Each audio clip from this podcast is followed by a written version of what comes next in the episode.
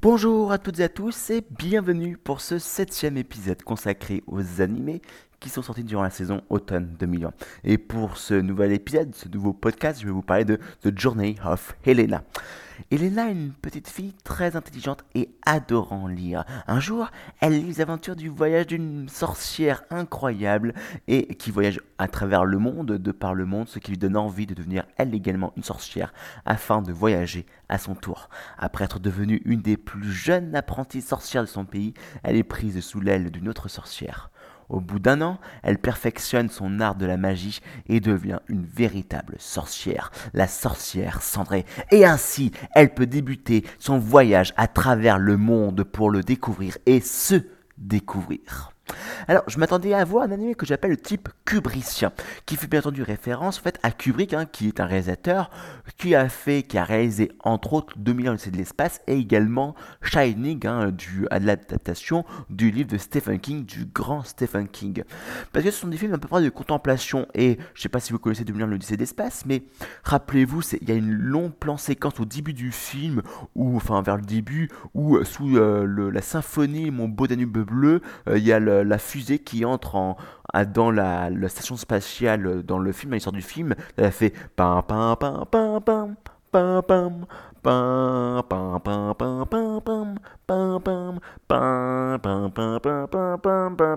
voilà, enfin vous voyez le style. Après pareil, le tout début, les, premières séquences du film où on voit un monolithe qui atterrit de, sur la Terre avec des, des singes qui se combattent l'un à l'autre. Enfin bref, c'était vraiment une contemplation. J'ai pas forcément trop apprécié ce film-là parce que voilà, on pourrait, je vais pas faire une critique de bien de ces espaces, c'est pas le, c'est pas l'intérêt ici, mais voilà, donc globalement c'est un film de, c'est un film de contemplation, et pour moi il y a des animés de contemplation, euh, et par exemple, hein, and the Forest Spirit qui est sorti durant la saison hivernale de 2020, donc euh, j'ai fait également un épisode podcast et vidéo euh, dans, comment dire, sur ma chaîne YouTube et sur cette chaîne de podcast est un, un, parfait exemple euh, de ces animés cubriciens. J'aurais pu normalement aussi citer hein, Mercestoria, qui est un anime qui est sorti en, en automne 2018. Enfin bref, donc, alors je dois dire que le premier épisode hein, m'avait énormément plu et il m'avait vraiment hypé, hein, pour, je m'entendais énormément pour la suite. Sauf que j'étais un petit peu déçu, je dois le dire. Mais très vite, cependant, l'histoire a su me montrer ce qu'elle avait dans son ventre. Et j'ai tout de même pu apprécier l'ensemble des épisodes et apprécier cette histoire qui nous a été relatée, contée. Alors, au début, hein, je pensais qu'Elena était très passif et n'aidait pas du tout les personnages qu'elle rencontrait durant son voyage. Alors, au fait, c'est oui et non. Parce qu'effectivement, du fait de la promesse qu'elle a faite avec ses parents, elle se protège pour éviter de s'attirer des ennuis inutiles. Ce n'est pas parce qu'on est une sorcière qu'on peut faire n'importe quoi en somme. Hein. C'est pas, on peut pas tout résoudre d'un coup de baguette magique ou d'un claquement de doigts comme une Mati. Et mais cela ne l'empêche pas d'aider des gens, que ce soit en pressant du raisin, devenant ainsi une élégie hein, sur une bouteille de vin. Je me rappelle cette séquence où, en fin de compte, elle, avait, il y a une autre femme qui euh, pressait du vin, enfin du raisin pour faire du vin, et euh, ce qui fait qu'elle était un peu belle, enfin elle avait quand même une belle poitrine. C'est pas forcément une belle femme, mais en tout cas l'animé nous l'avait montré comme étant une belle. Donc euh, elle, elle l'aimait pas trop, elle était un peu trop hautaine, ce qui fait que Lena, elle avait, elle décidé de, de près du vin, en mettant un peu folle, enfin un peu hystérique, et voilà, comme ça elle était. Enfin c'était, c'était vraiment marrant. J'avais beaucoup aimé cet épisode-là. Enfin en tout cas c'était, c'était assez comique je trouve. Après, elle va même aider une autre sorcière à euh, faire, en fin de compte, à fabriquer un, plan, enfin, à préparer du terrain pour, vaincre un monstre incroyable. Elle va aider une autre sorcière encore à, retourner dans le passé, à savoir qui a tué réellement les parents de son amie qui est devenue une assassine. Euh, puis ensuite, elle va aider une autre sorcière à, détruire une épée qui force tous les, toutes les gens d'une ville à euh, dire que la vérité. Enfin bref, donc elle, reste pas que oisif, mais au début j'ai vraiment pensé qu'elle était euh, très oisif, d'autant plus, ce qui m'a vraiment le plus marqué, c'est cette, euh, partie d'épisode numéro 2 ou 3, où en fait elle, elle est sur son balai, elle, voyage, et d'un seul coup il y a une femme qui lui dit Coucou voyageuse, pouvez-vous donner ce bouquet de fleurs à un homme que vous verrez dans la prochaine ville que vous allez où vous allez. Donc elle y va, elle dit ok, très bien, elle prend le bouquet de fleurs, elle y va. Elle, elle va pour passer en fin de compte euh, le, le, portillon, en tout cas la muraille pour entrer dans l'intérieur de la ville. Et elle le garde qui arrêtez la fleur, il faut la brûler, il faut le jeter la fleur. Alors elle comprend pas trop. Et en fait, on lui explique que c'est une fleur qui sont, sont, des poisons et ça envoûte les hommes et même des, des femmes pour qu'ils puissent aller en fait, dans ce champ de fleurs qui était magnifique euh, pour ensuite les vampiriser.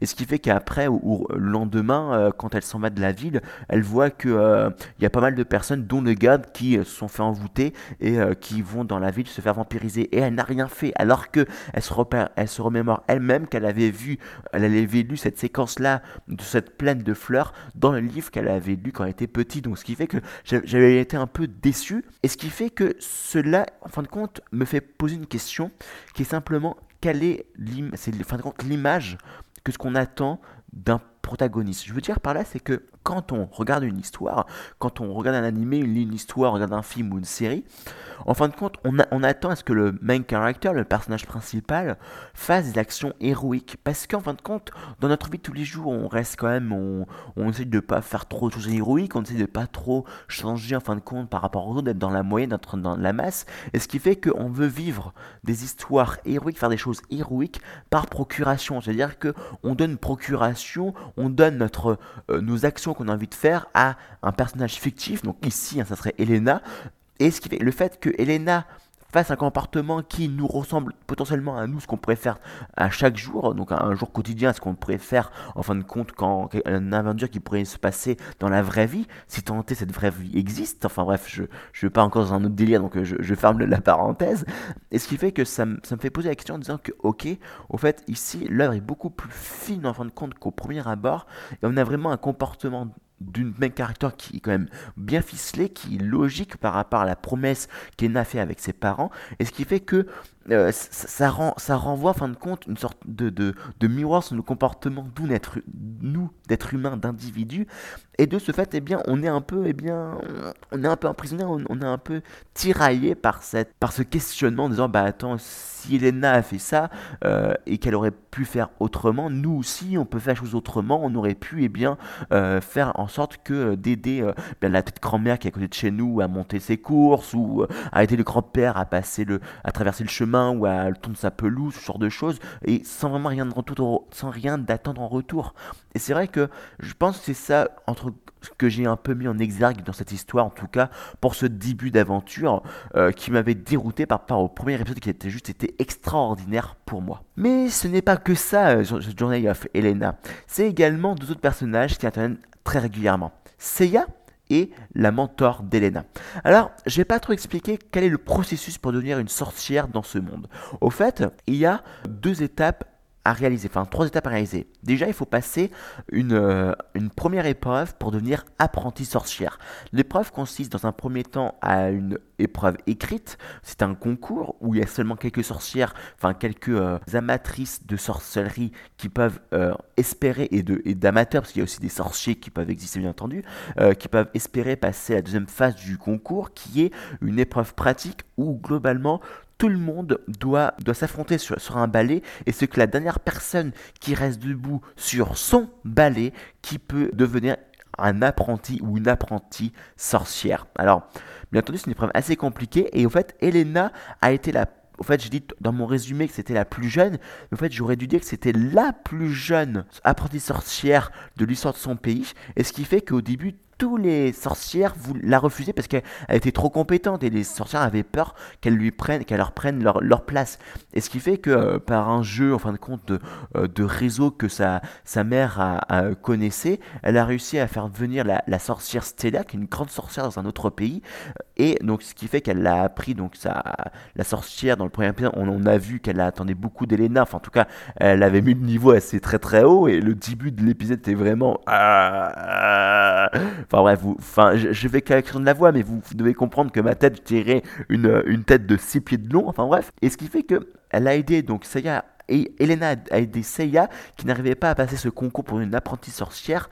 Pour au final, elle a réussi à le faire. Et la, et la nouvelle mentor, c'est la sorcière qui a pris sous l'aile Seiya une fois qu'elle est devenue apprentie sorcière. C'était l'amie, la collègue de la, de la mentor d'Elena qui est devenue, donc qui, qui avait toutes les deux une même sorcière qui était leur, leur, leur, mentor toutes les deux. Et ce qui fait qu'il y a comme ça une, une, relation qui est tirée parmi toutes ces protagonistes et ce qui fait qu'au fur et à mesure de ces épisodes, on voit une toile de fil rouge qui est tissée euh, dans cette histoire. Et c'est ça, en fin de compte, qui est une force de cet animé-là.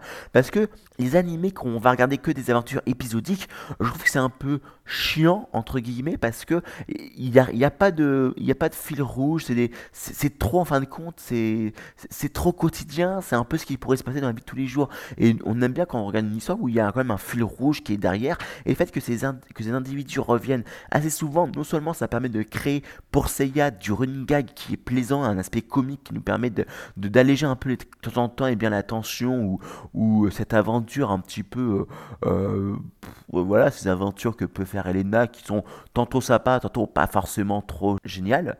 Et ce qui fait que euh, voilà ça permet de, donner un peu d'air frais.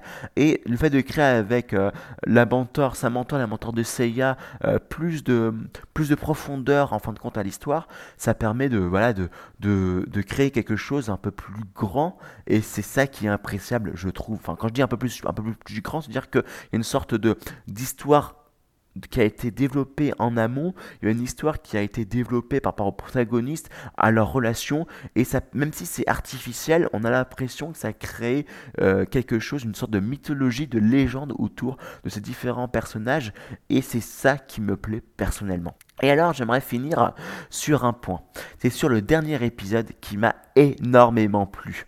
Au fait, Elena arrive dans un pays qui exauce tous les souhaits. Et comme on l'a vu durant les épisodes de cette saison, pour faire son voyage, elle a besoin de pépettes, d'argent, de tutune. Et ce qui fait que son, son vœu, c'est simplement d'être riche afin de pouvoir voyager de tout son soul. Mais, et cela est vrai également dans la vraie vie, c'est que l'argent n'est pas une finalité en soi. En fait, elle va trouver un moyen pour gagner de l'argent qui, pour nous spectateurs est évident du fait de l'histoire de la protagoniste, mais les choses évidentes ne le sont pas forcément pour la principale intéressée. Et cela est également vrai dans la vie de tous les jours. Je veux dire par là, c'est que euh, si vous suivez mes aventures et que vous n'êtes pas seulement un spectateur, quelqu'un qui a vu la lumière ouverte en fin de compte pour cet animé de euh, The Journey of Elena, vous savez que je suis dans, ma recherche perpétuelle de mon ikigai, donc de ma, de mon, de ma raison d'être, etc. Et ce qui fait que euh, il y a des choses vraiment évidentes que, que j'ai vues très récemment par rapport à mon Ikigai, et je pense que un, œil extérieur